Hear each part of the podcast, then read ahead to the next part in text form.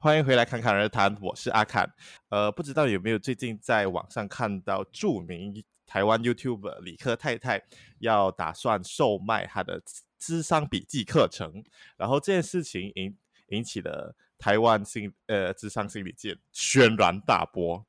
吧，我觉得至少我看到了很多，就是讨论激烈，就是也是有很多正面的评价，也是有很多负面的评价。然后可是之后李克太太放上了一个刷名点点啦的那一个的 post 过后，整个讨论更激烈。嗯、然后从不同的评论当中，我也看到了，其实大多数人支持的点跟不支持的点，我就觉得其实其中有一些部分可以让我们知道，呃，普罗大众对呃心理智商还是有一点。认知上的差别，所以、嗯、呃，我想要来，所以今天我就邀请到了心理师干杯的宝来跟我讨论一下整个关于呃理科太太课程，还有他作为智商心理师的看法。欢迎宝，嗨，我是心理师干杯的宝，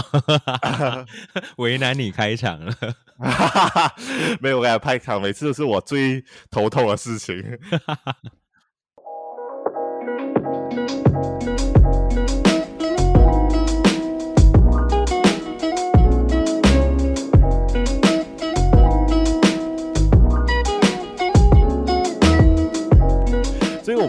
觉得我们一开始可以先来聊一聊，就是整个课程，因为他有把他的课程放的呃 breakdown 放出来给大家看了过后，你看了这些 breakdown 过后，你其实一开始认为这样的课程，它算是一个什么样的课程？因为他自己也一直在标榜说，这不是一个智商课程，这不是一个智商，我没有办法帮你做智商，对。对其实一开始在看这个章节的部分的时候，的确会有一点。我觉得是混淆诶，因为他的章节的讲法其实会跟我们一般在上心理智商课，可能就是我们自己在进修的课程的章节会有一点点像。嗯哼，那个像是呃，可能我们会讲到什么样子的议题啦，然后我们可能会有第一章可能会做什么什么什么之类的这样子的过程，是有点类似的。可是，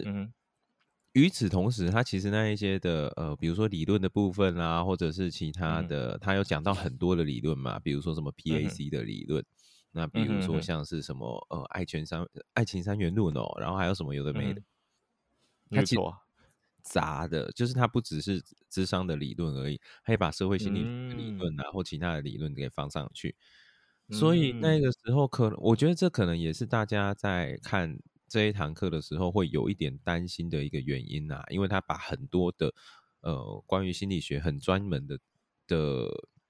呃理论的名称都放上去了，所以我们会期待在这个课程更专业一点。对对对，但我不知道哎、欸，我自己看我自己看这个时间轴，因为我知道他的课程的时间大概就两个小时半嘛。所以我看到那个时间是两个小时半的时候，我就放心了。嗯、我想，哦，所以他哎，只是稍微的像演讲似的去扫过这一些的理论，嗯、让大家知道有这些理论在讲这些东西，这样而已。哦，所以呃，像你对你来说，这个整个课程的概念就是让你更了解一点点关于智商是什么。嗯，是不是？可能也不是智商而已，我觉得比较像是让你知道心理学里面到底是怎么样子看待我们现在面对的这些困扰的。嗯，因为对于我来说，我看他的简介，他对这个课程的描述，然后还有就是整个课程的构造的时候，嗯、不免会让人觉得一开始就是呃，就是像是一个智商课。然后，可是我又觉得说，他又一直标榜，他既然又一直标榜说，我没有办法帮你做智商，这只是让你知道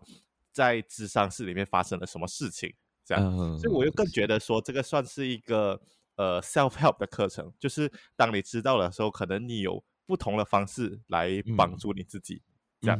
可是这就引起了我另外一个问题，就是我觉得这样的课程，其实既然你是一种 self help 的课程嘛。它确实是没有办法保证说你一定会有功效。然后我的想法是，谁最会有功效呢？就是如果有一个另外一个理科太太，这样它就会特别有效用。就是你的经历特别相似，所以你只有你的经历特别相似了过后，他在里面说的东西，他处理的那些关系跟你太息息相关，你才可能，而且是你要有自己的能力去察觉这些事情，然后你有自己的能力去改变。这样这个课程才是最有用的。嗯、不然的话，其实，嗯嗯嗯，你说你说你先说。不然的话，其实我就觉得说，这个课程就是让你像你说的，就是让更多人知道一些不同的心理学概念。是是，我觉得其实你刚刚所说的就是他好像嗯会需要要很符合理科太太的状态才能够看这开、嗯、才可以符合这个章节这一些的课程。我觉得是他可以受获于，他可以最大化受获于这个课程。呃、哦，我相信是这样子，我相信是这样子。但我觉得他也是因为考量到这一件事情，所以他才必须要把它理论化、欸。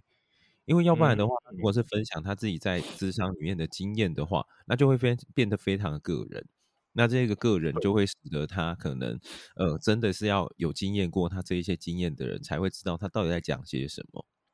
那他好像就是为了要避免这一些事情，所以他把很多的所谓的理论给放上去了。也就是，哎、就是，也许跟他的状态他的身价吧。我觉得是因为他可能跟他的状况不大一样。可是好像也会遇到，比如说像是关系，比如说像是其他的议题的人，也许有这个理论是可以让他们自由的放置他们在那个理论上面的位置的。嗯，比如说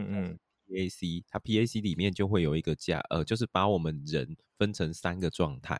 我们自己会有一个是成人的我，就是我现在我已经成为一个成人的状态了，还有我在关系里面有可能有的时候是这个成人我，有的时候我们会。不自觉的去帮对方付出，然后去当对方的照顾者，嗯，那个时候就会变成家长我的部分。嗯，那或者是我们一直在希望被别人照顾，那那一个东西就会是一个孩童我的部分。他就介绍这样子的理论，让你自己去看看，哎，你自己在这关系里面是常常扮演什么样的角色？其实，在这个理论里面，应该每一个人在每一个角色里面，可能多多少少都会有扮演到啦。对，嗯嗯，但他可能就是借由这样子的方式，他就不会让自己只是用这个理论，然后告诉他呃大家说，呃，我好像常常都在做一个一个家长我的部分这样子。嗯，他如果变成理论，对啊，就是他自己的经验，然后再用理论去阐述，然后所以让更多人可以带入进去自己是是。对对，因为不是每一个人的状态都跟他一样啊，所以他就用这样的方式。啊，我我觉得啦，我在看的话，我会觉得是这样子。可能我太把他想的太美好了吧，虽然我也不是粉丝 因为很多人就是在抨击这件事情，你知道吗？就是很多人在抨抨击说，就是、嗯、呃，像你讲的，就是理论嘛，然后可是很多人就觉得说，心理智商是很个人化的，每一个个案都会有不同的问题，然后每个个案也不是问题，不对。不对，我的这个讲法不对。每个个案都会有自己的课题要去处理，是是是。然后，可是如果你这样子用一套课程，然后让不同的人相信，就会觉得说，哎，我买了这个课程，我可能就对我自己有帮助了。然后，我觉得我看到大多数都是在抨击这个点，然后就会抨击在说，就我的感受就是。啊、呃，看起来就在抨击，在说你不是这个专业的，可是你竟然要在讲这些事情，嗯，然后你可以不可以承担？如果后面发生了一些后果，嗯哼，这样。但我自己的看法是这样子，因为其实我身边也有很多人，他其实不是心理师。但他可能是心理相关背景，甚至有一些人，他可能甚至也不是心理相关背景，只是他对心理学有兴趣，看了很多心理学的知识，然后他就会在 IG 或在其他的平台上面创建关于心理学的账号，然后去推广所谓的心理学呃心理健康的相关知识。但他们推广的部分，我们并不会觉得因此而觉得说好像他会误导其他人啊。因为他们是把这一些知识给整理出来，然后再告诉其他的人。那其实是帮助大家的自我觉察。他并不会告诉大家说：“哎，因为你要怎么样子，所以你应该要先就步骤一应该要讲什么，然后第步骤二应该要讲什么什么什么之类的。”他不会这样子做。嗯，那你觉得是不是因为理科太太就把它变成课程了之后，所以让人有这样的错觉？是，我觉得是哎、欸，就是那是一个错 觉啦，就是大家可能会想象他可能在课程里面就会提供这样子的东西，但他到底会不会提供，其实不知道。所以这一堂课到底值不值得那一个钱，我们也不晓得。没有错，因为他还没有开课，其实很多是我们还没有开课，我们没并没有办法去呃检验说他到底是不是可以有那么有效，或者是还可以不可以有那对你那么的有帮助。然后可是就已经太多人来讨论这些事情了，所以就。赚了一波流量吧？可能 对，而且他其实他自己本人他也没有强调说这个疗效是怎么样子。对对，所以你看了不符你的期待，那也是你自己期待太高。哎，对我跟你说，就他如果之后真的有课程有人反馈这个事情的话，这个就是一个完美的，对啊，理由来去讲这件事情，因为对啊，因为他也不是专业的啊。对，他也不是专业的，而且他的课程的他自己也一直在说：“哦，我不是做智商的，这东西没办法帮你做到智商的效果。”这样的话，我就觉得，这样他纯粹就是一个，就是像我一直讲的 self help 的课程。这样，如果你去以一个 self help 的课程角度来讲的话，你觉得这个课程到底对你有没有用、嗯、啊？又是另外一回事情啊。对我，我觉得是因为他把很多很大的字眼放进去这个课程里面，所以让人家更有错觉，像分享智商笔记，然后他。把智商笔记下面，然后又有那么多心理学的概念了，过后大家就觉得说，诶，会不会就是跟智商？如果我学了之后，我是不是不需要去智商了？对，没有，而且它里面还要讲到实作这样子的字眼呢、啊，所以就会让大家觉得说，哦，好像跟着他可以做些什么件事事情这样子。对，但我就在想说，他的实作到底是什么？以我自己来看的话，嗯、呃，也有一些是心理师。以外的人可以带的实作，比如说像是呃肌肉放松，比如说像是正念等等的这些东西，其实不只是心心理师可以带嘛。那我在猜他的实作会不会是这样子，或者是像有一些的课程里面，他们可能会去挑战你的非理性的信念。嗯，那所谓的非理性信念，你可以把它挑出来，就是哎，我希望让所有的人都喜欢我。那这个东西挑出来以后，你可以置换成其他的什么样子的东西？那你可以每天练习去做这样子的动作，或者是嗯，可能在这样子的事情发生的时候，他可以把它记录下来，然后再下一次提醒自己不要这样子做，等等的，这也算是实作。嗯，可是可是改那个其实不会很危险吗？改那个哦，我觉得有的时候光是跳出非理性信念这一件事情是不会那么危险的。嗯、哦，但是它置换进去的到底会是什么东西，就会很个人。嗯嗯，对。OK OK，所以就是，所以你认为的就是它还是有很多不同的，可能有一些是非心理师都可以做的一些训练，只是是啊，功效跟进程那些是不一定会有人见，不一定会有人会跟你一起去呃检验，不一定有人跟你去试错。然后，所以也不知道到底后面这个人会有什么样的效果，这是很看个人的了，是不是？对，我觉得是诶。但我觉得自我觉察这一件事情本来就是这样子啦，嗯，self-helping 也是差不多是这样子的概念，就是很多时候我们自己在自自我觉察的过程当中，到底我们有没有卡在某一个我们没有意识到的呃一个我们的限制里面？其实我们也不晓得啊。嗯，对。确实确实，所以这个时候是不是就是这样？就在这个节骨眼上，就是呃，self help 的课程跟心理智商师可以起到的作用是什么？对，就心理智商是在这个点上可以起到的不同的作用是什么？嗯，我觉得比较多的智商跟所谓的 self helping 的不同的部分是，心理智商师他会帮助你去检视这所谓的觉察的过程。或者是催化这个觉察的过程，因为基本上我们有很多的理论嘛，那每一个人他的状态其实是不大一样的。他的背景也不大一样，家庭脉络不大一样，所以在这一些文化都不同的时候，其实很多时候我们就会必须要借由这一个人他到底他的核心议题是什么，我们必须要做概念化这一件事情啦。嗯，嗯，那概念化以后，我们才会比较清楚说，哦，所以他现在卡着的部分是什么？那可能我们要帮忙他看到的部分又是什么东西？这样子。所以，嗯，我觉得智商比较多是对话的过程当中，你可以看到跟一个人在在觉察的时候会有点不一样的部分。要不然你可能一个人看，你就是总是看，呃，总是在看一些边边角角的，呃，跟核心没有关系的部分。没有错。但你实际上，对啊，你实际上面要面对的那一个核心始终在那里。可是你就会觉得，哦，那本来就应该是这样子，所以你也不会去思考到这一个部分。没有错，而且这是很多人会有的情况，而且也是有些人在摸边边角角的，不敢去面向核心，因为他们对啊害怕改变。可是这个是你的 self help 的课程是不一定会有帮助到的点。是是，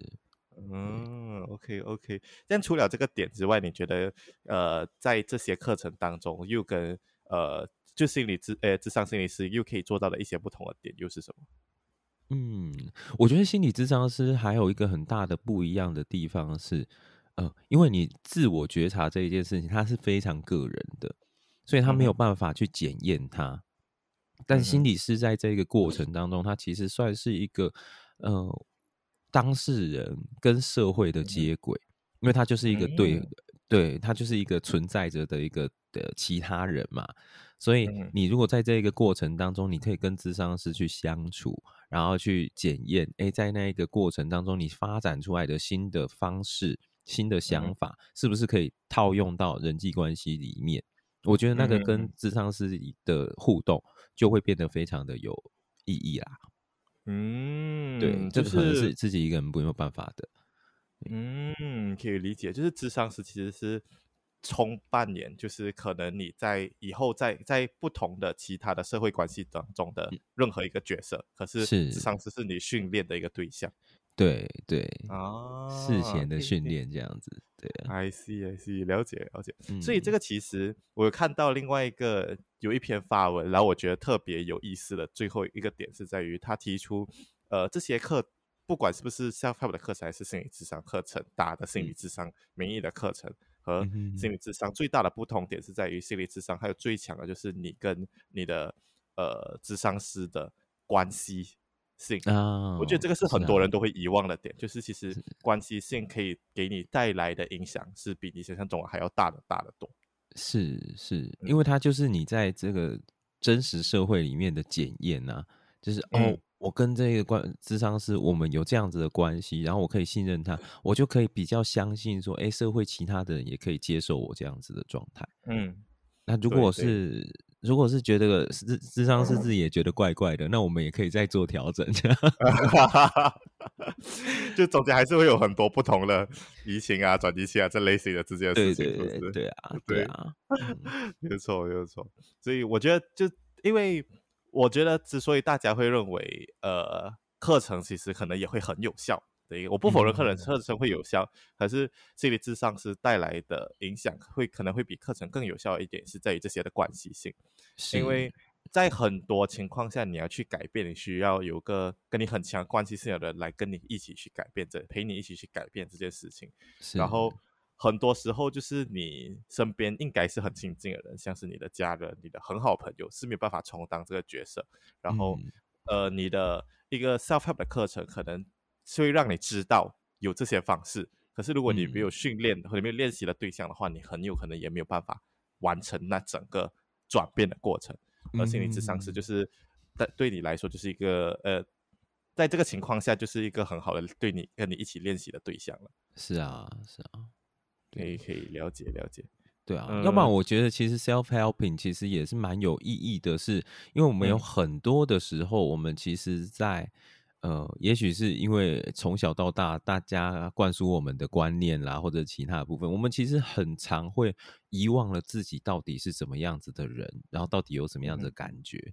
那甚至是很多时候我们在压抑自己，所以自我觉察的课程，它其实就是在帮忙我们重新找回我们自己到底感受到些什么，然后我们又是，比如说我们现在感觉到的生气，呃，一般如果有人就。呃，一般如果说是我们的文化里面看到有人生气，或者是有人在干什么的时候，他们都会很下意识的就去阻止他继续生气啊，继、嗯、续干什么。但是可能在心理智商里面，可能我们就会去讨论，那这个生气背后到底是什么东西？他想要达到的是什么？嗯、他现在他那一个生气代表他某一些价值观正在被挑战嘛？那这些价值观到底是什么？Self-helping，我觉得是帮忙我们可以重新的去找到我们到底在乎的是什么东西啦，对啊，嗯，可以可以了解了解。嗯、我觉得还有另外一个可以让大家知道的点，就是呃，像说 Self-helping 其实也是要看这个课程到底对你有没有用吧。可是心理咨商师也不是讲说所有的心理咨商师都可能一定帮得到你，对，嗯、因为还有智商师还是有不同的适应性，对。对，这也就是为什么大家都在挑智商师的原因啊，就是你想要的 方式是怎么样子的，还有什么样子的方式你比较容易能够吃得进去别人的建议，或者你比较想要跟谁相处，这些东西我觉得都是考量的点啦。嗯，我觉得这可能也是有另外一个原因，就是很多人也不想要再去挑，就直接哦，我上个课，那我希望就有帮助，嗯、这样，嗯、我觉得是有这样可能。但我但我觉得我自己是比较乐观的看待这一件事情呢、欸，嗯、就是当你上了这一堂课以后，它其实因为我们的自我觉察，它是一个呃，只要你一旦意识到了以后，你会想要更了解你现在到底在感觉到什么的。嗯，就是 once you go once you go black, you never go back 的意思。对对对，有一点那样子的感觉。所以当然这个东东西可能会随着时间，嗯，可能你经验的。的事件啦、啊，或者你生命的不同阶段会有一点不一样啦，嗯、但它真的是一条回不不归路诶、欸，就是你知道，哦，你会自我觉察，嗯、然后自我觉察可以带给你一些什么的时候，你有的时候就会觉得，嗯、哦，那我好像现在必须要先看看我自己到底在想些什么。那啊，所以对啊，我觉得 self helping 它其实对我来讲是一个敲门砖。就是它让我们知道这一件事情是重要的，嗯、那我之后就可以去选择，哎、嗯欸，我现在是不是要去做这一件事？有的时候我可能事情很多的时候我不大需要，嗯嗯、有的时候我事情少了一点的时候，我可以来面对这一件事情呢，我就可以来整理我到底在这中间得到了些什么。嗯，对啊、嗯，我也是觉得，就是所以你认为这个课程其实更多是让更多人了解说智商是什么，然后呃去了解 self helping 的，呃去让大家更了解自己，嗯、然后。这可能有之后会帮助到呃，让大家更多的去接受心理智商，然后间接的去帮心理智商去污名化的意思是吧？对，我猜想啦，猜想，嗯、但当然我们还是会对这一堂课会有一点担心，因为真的不知道它的内容到底是怎么样子。所以如果它的呃，比如说它出来的时候，它的语言太过的绝对，就是 APAC 就是怎么样怎么样子之类的，他嗯，嗯，嗯很很。扼要的去简述这一些事情，但是，呃，可能有一点，呃，就是 那那个要怎么讲啊？就是可能只讲一半啦，或者是就就是曲解了这个意思的话，我们可能还是会觉得有点怪怪的。那或者是他有一些东西真的踩到了某一些可能智商里面会有的状态，也就是它不是一个普遍性，而是一个专。呃，就是专对针对某一样状况的方式的话啊，对，我们可能会觉得有一点，嗯，对啊，嗯，OK OK，我觉得也是，就是除了这个之外，你还有什么样其他对于这课程的顾虑？嗯，我知道有一些人呢、啊，对于那个心理测验的部分也会有一点测顾虑啊，嗯、就是他说什么量表的部分。对，对，对、啊，我也不太确定他的量表到底是在讲什么这样子，嗯、还不确定是哪一个类型的量表，是不是？对，真的不确不确定是什么样子类型的量表哎、欸，因为大家呃，大家都会说这个心理测验的部分会是呃心理师才能够做的业务，嗯、但其实说真的，嗯、我如果真的要认真说的话，其实有蛮多是自己可以进行的部分。嗯，这这是有没有给钱的关系吗？对 对啊，没有啦，就 是有一些的有一些的测验，我们也是针对个人性的，然后我们会需要要有更多的去解释的部分的话，嗯、那这个东西可能需要一些专业。嗯、可是比如说像是我们现在在呃市面上面很常会看到，比如说像是我刚早上的时候才做了一个华格纳九型人格的测验。这个东西常常会出现在可能，比如说像是公司选材里面。对呀，啊，嗯，对啊，或者是公司选材也很常用 MBTI。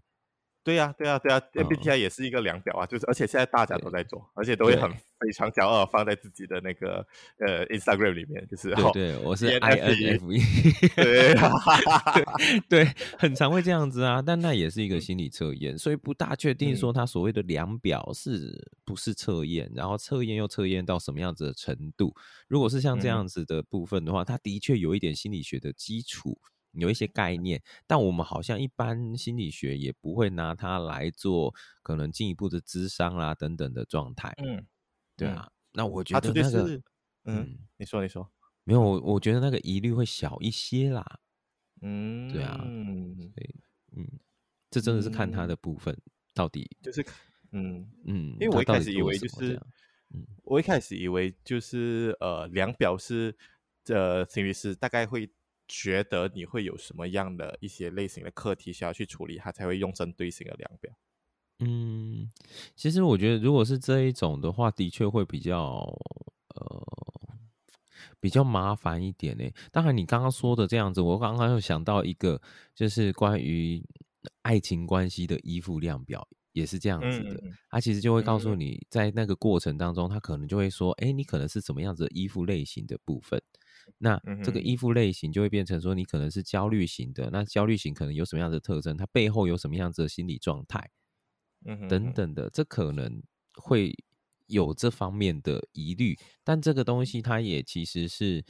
呃，我们在进入智商前，其实它也是一个可以放在公众下面让大家自己去。进行的测验，嗯，只是你在看到你是这样子的类型的人，然后你察觉到你有这样子的状况的时候，那你是不是要进一步的找专业的咨询，去去帮忙你去对啊，去处理你这个议题？那这个议题背后又有什么样子的脉络？那可能就会是我们后续在做的。所以它严格来说起来，好像也不是呃只限于心理专业人员。嗯，对，所以。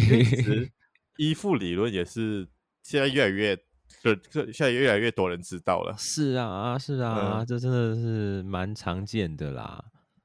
我觉得也是慢慢的，这只有当这些理论，这些比较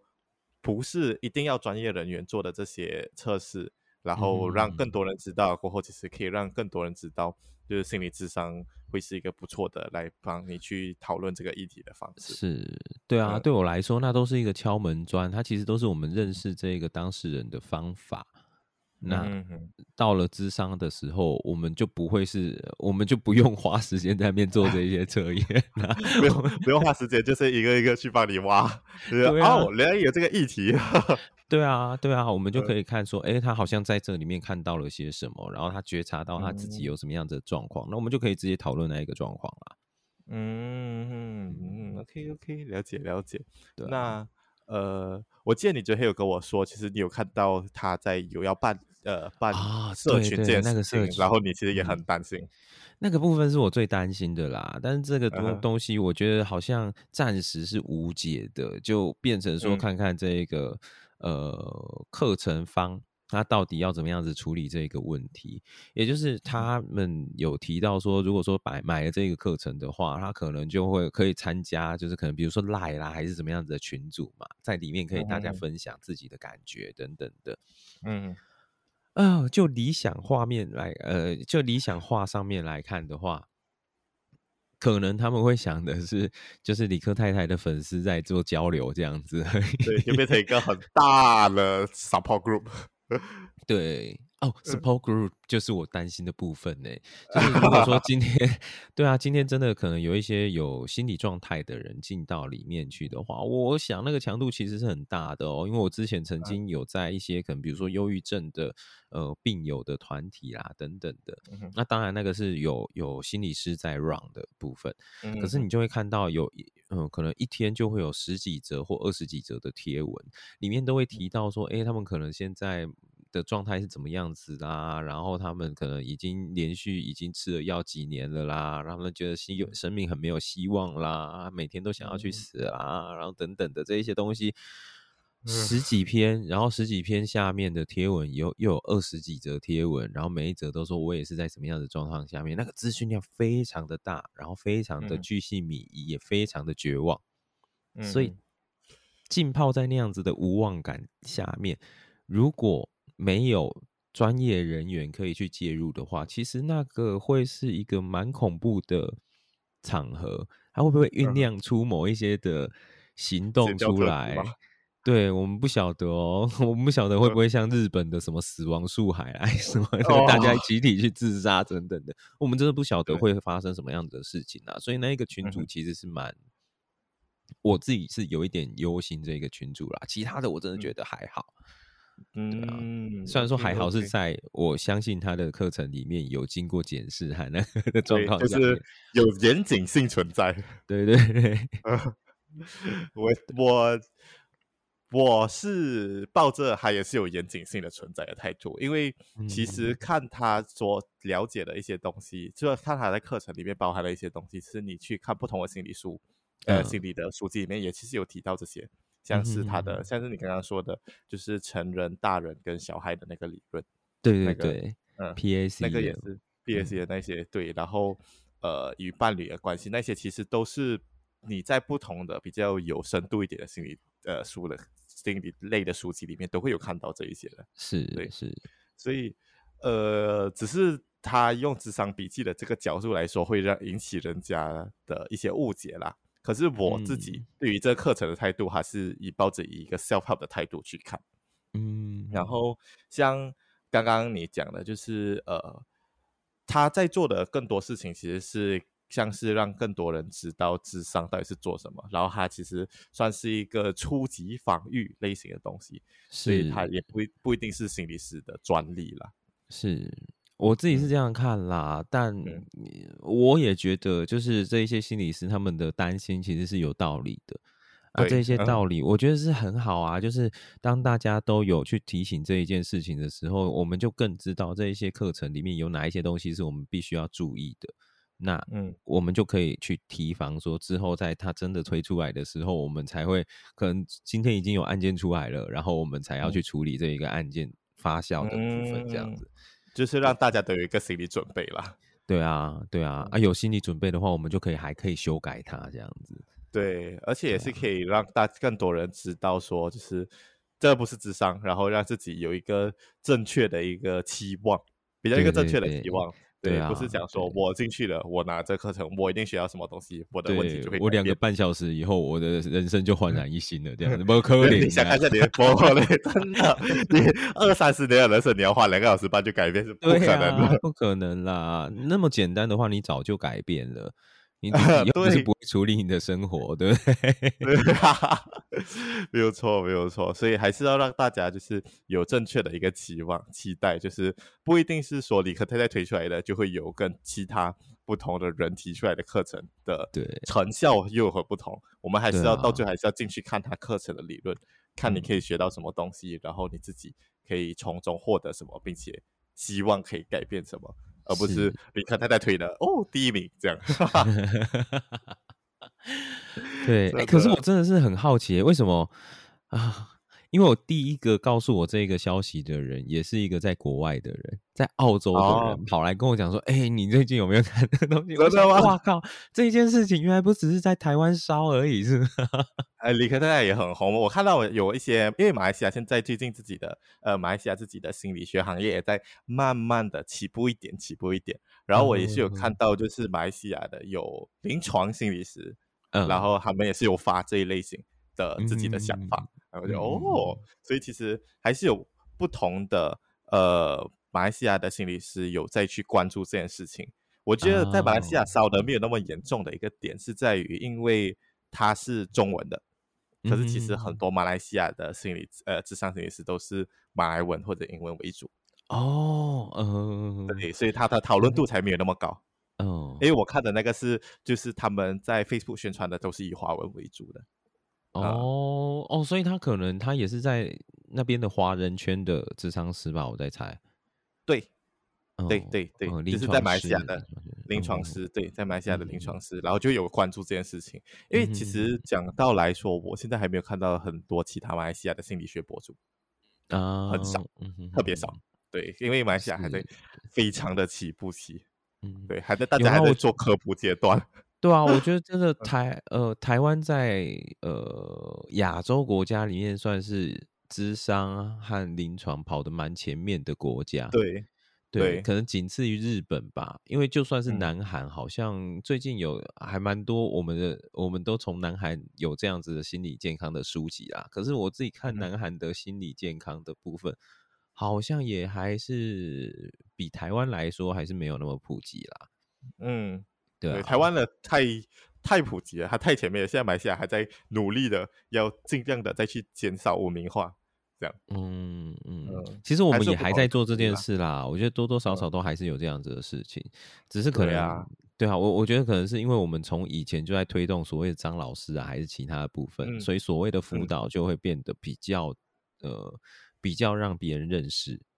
嗯，对对对。对啊。嗯，所以就希望通过我这个小小的独立，也可以让更多人知道，到底揭开智商的面纱。对，哈哈哈，双关，因为李克太太也是用这个，哦，那我来替你揭开智商的面纱，我就 哇，那你是学长是不是？我不敢，我不是，我只是一个无尾小猪。哦，而且大家都在那边说，他只要的，呃，我身边的群主啦，因为你刚刚说心理师嘛，其实我们这边。好像除了心理师以外，律师圈也烧得很凶。律师圈烧得很凶以外，哦、我觉得好像一般的民众们也烧得很凶。大家都在那边说，哎、欸，只是一智商个一百个小时就可以卖课，那我现在打电动一百个小时，我也可以来卖课啊。我看到，我看到也是有不同的，是啊，我看到也是有不同的，是心理师讲了一个例子，就是哦。你一个一一百个小时就可以卖课，这样其实就是我做十次手术，我就可以去当医生了。好形象哦！可是我觉得那真的有一点不一样啦，尤其呃，一百个小时，你可以想象哦，一百个小时，那一个小时一个小时都是每一周一次嘛，所以对，其实就是一百周。对啊，那可能两年左右的时间，嗯、然后在那个过程当中，他也不是像这种动手术，你还会麻醉，然 后你其实不知道发生什么事情。对啊，可是智商其实就是在帮助你觉察，所以在那个过程当中，你的的确是会更了解觉察这一件事情是什么，然后你也可以去告诉别人觉察对你来讲意义有什么。嗯、我觉得这一些东西都是还蛮正常的、啊。嗯，对啊。所以他我，我自己觉得他跟什么游戏啊什么的，其实有一点不一样啦。大家不要再那个了。啊，而且你如果有理科太太那么红的话，你去打游戏，然后打一百个小时，人家说不定也会帮你出课程啊。对呀，对呀，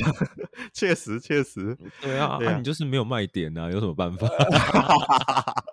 商业的角度，非常商业的角度，我喜欢。对啊，这都没办法啊。你觉得他之所以卖课程的理由是？这是要多捞一点粉丝的钱吗？还是怎么样？其实我觉得应该是，呃，我觉得应该是平台找他们的，因为在他这。嗯这一堂课以外，还有什么艾丽莎莎的什么网红经营的课程，嗯、哼哼然后还有什么中指通，你知道吗？就是在呃专门评 A 片的人，嗯、就是也被找去开一个到日本的风俗店，到底他们应该要做些什么的、哦、的课程这样子。所以我觉得那应该是平台找他们要开课，然后问他们有什么课程可以开。所以理科太太可能就想说，嗯、哦，过去那两年他很重视心理健康这一件事情，所以那他就来开这个东西，这样子告诉大家，来提高大家的。对啊，对啊，我自己觉得他的初衷应该是这样子吧。对，我觉得，而且就是他这一年，他也不是特地突然间莫名其妙想要来开这个类型的课程，是因为他在这一年里面也做努力做了很多不同这类呃心理学相关类型的影片。然后让普及大家的这些知识，啊、然后他也去找不同的人来分享他们的经验，所以顺理成章来说也是可以理解为什么他会想要开这类型的课程，因为他自己也是像你讲的，他两年半经历了一百个小时的智商，他想要跟人家分享这类型的经验，只是平台方来找，对啊，不如顺水推舟来做这件事情也是挺不错的。对啊，啊，就平台方就想也想要赚钱，很正常，很正常吧？因为他们又不是什么慈善事业，所以他们一定会站在商业的考量。啊、我觉得这个真的就还蛮正常的啦。只是就是，嗯、呃，消费者是不是买单，这个就是消费者自己要判断的了啦。嗯，对，没有错，没有错。啊嗯、那好，我觉得我们聊的差不多了，嗯、谢谢宝金黑夜 来跟我分享，那么讨论这个咯，这个。荒谬 也不算荒谬，我也想有点难下定论。这不算荒谬，就是最近讨论如此激烈的事情，嗯、对，沸沸扬扬的事情，这样沸沸扬，非常沸沸扬扬，烧到了不同的国家去。对，莫名其妙就哦，那也希望可以通过这一期节目来让。更多人了解说，到底心理咨商跟 self-help 的课程的差别是在于哪里？然后，对于理科太太的这一个智商笔记分享课程来说，应该要有不一样、什么样类型的期、什么样程度的期待？然后。还有很多其他的问题，可能我们必须要再等他开课了过后，听到大家的反馈了过后，我们可以再倒回来，再录了一期课程 review。有有，我有一个，我有一个朋友，哎，两个朋友好像已经都买课程了，我就到时候哦，真的吗？可以可以，到时候你和我哦，对，再跟我分享。对对 对，我再看那个课程到底是讲什么的。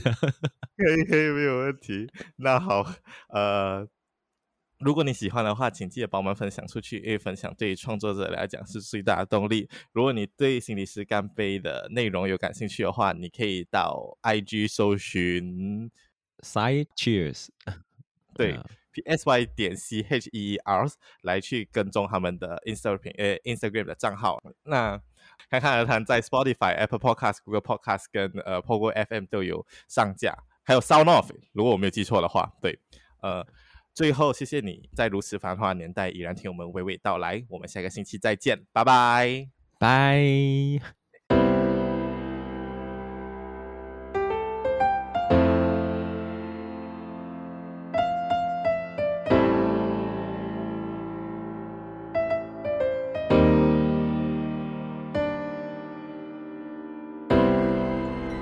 呃，不知道你最近有没有在呃，好难哦，开头每次开头我真的好讨厌。嗯，我来想一想啊，OK，